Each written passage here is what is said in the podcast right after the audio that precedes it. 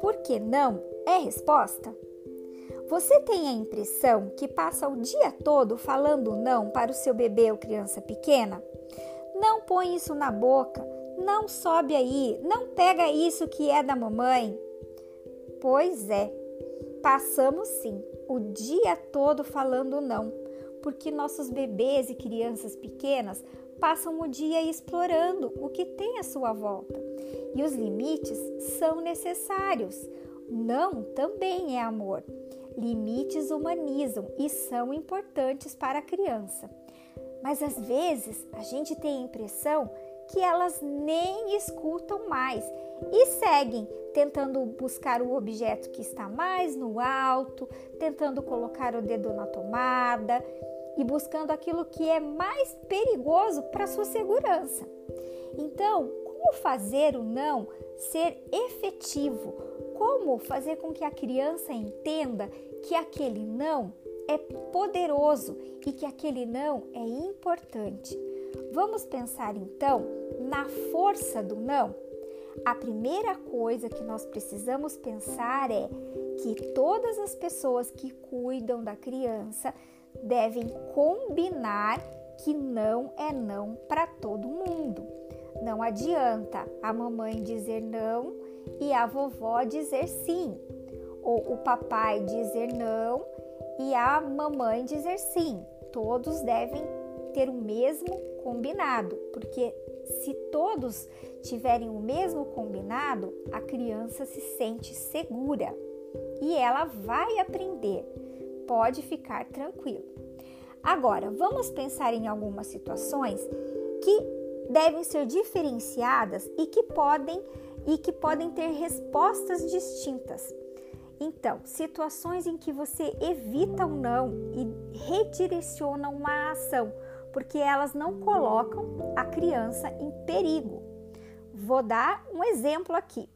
A criança quer rabiscar as paredes da casa, porque a criança quer, na verdade, um suporte que é muito interessante para ah, deixar as suas marcas. Nesse caso, a sugestão é pegar um papel ou um outro suporte e direcionar a criança para um espaço que ela possa pintar, escrever e rabiscar livremente. Aqui a ideia é substituir a negação pela afirmação. Então, aqui na parede, não dá para você desenhar, porque é a parede da nossa sala, mas aqui nesse papel, aqui na, nessa outra parede, aqui na, no lado de dentro do armário, aqui você pode desenhar. Então, é um não, mas você também direciona a ação da criança para uma outra coisa. Uma outra situação é quando a criança é, está envolvida numa situação de risco. Essas questões nós não podemos ignorar.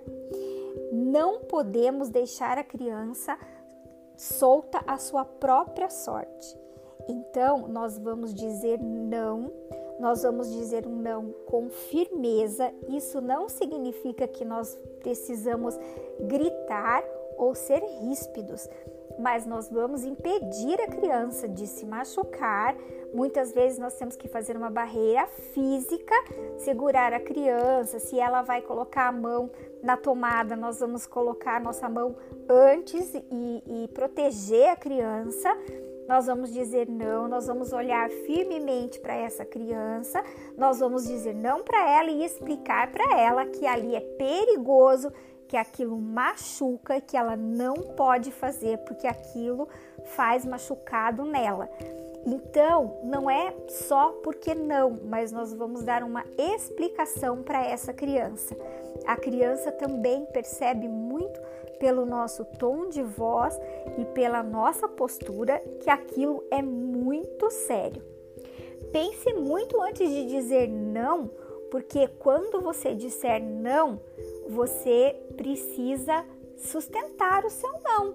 Porque quando um não, depois de, um, de uma choradeira, de uma birra, vira sim, esse não perde a sua força. Então, Vamos pensar se esse não é um não necessário ou ele é um não que nós já estamos tão acostumados a falar. Porque não sempre tem que vir com uma justificativa dessa escolha, nem que seja para você. Você sabe porque você está dizendo não?